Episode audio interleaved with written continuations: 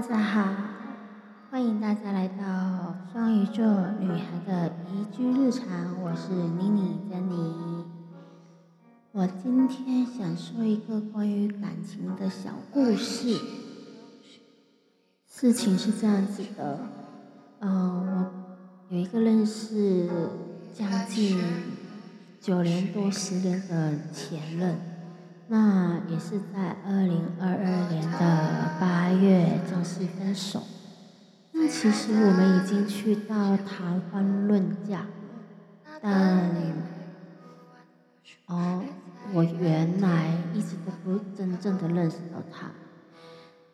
但是我们又去到买了房子，然后他因为一些现实层面的因素而写了我的名字，但是他给我的理由是爱我。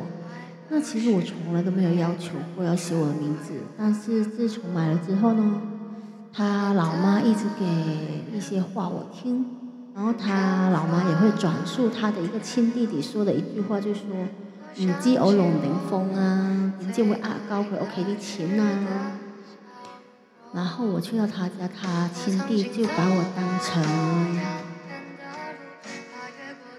好像我杀了他全家一样的样子，把我当透明人。那我觉得没事啊，就这样吧。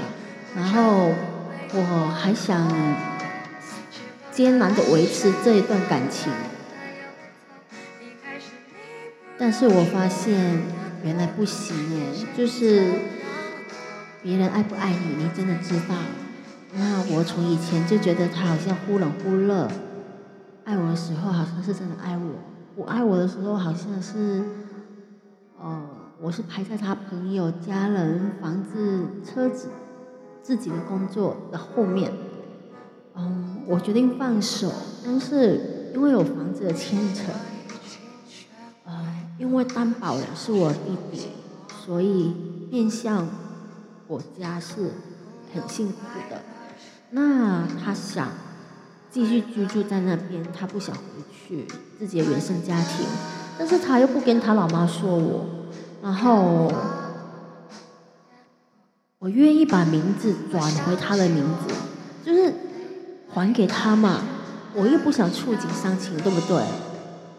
虽然那个家是我一手一脚把它弄出来的，包括去选房子啊。是我自己去看的，包括找律师啊。正常在香港买房子都要一两万，但是在这栋房子，我找了我的人脉，我认识的律师才三千多，然后我也找了我大学的同学去装修。我即便我脚伤了，我睡在病床上，我也。很认真的选淘宝，你想，一个家除了大型的电器，其他所有窗帘、小字、雨伞的架子、大致要宴请客人的，另外买的 B B Q 炉啊，还有台桌面啊、椅子啊，才一万多港币耶，包括运费。我觉得我是很厉害的。我即便自己一个人生活，我可以生活的很好，我也会可以把自己照顾的很好。我想把房子给他的，但是他因为香港政府的税收，他还要压着我跟我老弟的名字，压多两年多。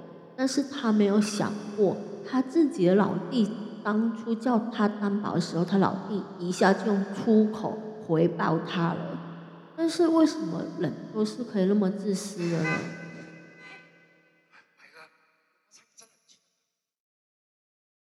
那当然，事情都过去了，我也我也没没什么没什么在意的了。那难过还是会难过，想起那些自己付出的，被人家说的好像从来没有付出过，就觉得蛮好笑的。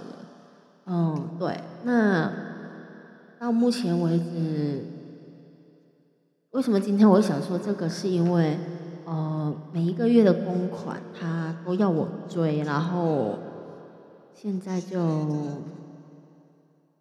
我单独信息他，他已读不回，然后我就把他传到那个有一个很大群组，就是那个房子那个单位那一区有一个大群组，我就把他传进去那边。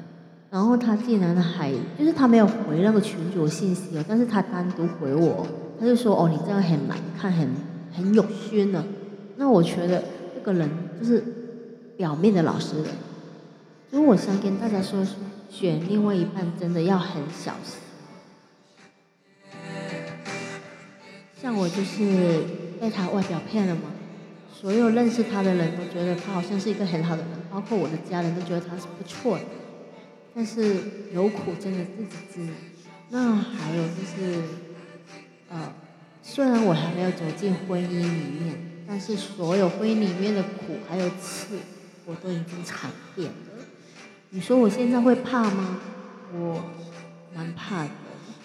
呃，你还会相信感情吗？我觉得嘛，我我相信。我觉得很难遇到可以完全相信的人，就是大家听得出我一点犹豫。我不是说我不会去爱了，我还是会去爱，但是我还会那么全心全意吗？我也不敢担保自己会了。好了，现在我想唱一首歌，就是做一个 ending。然后这首歌叫做《寂寞烟火》。大家等我一下哦。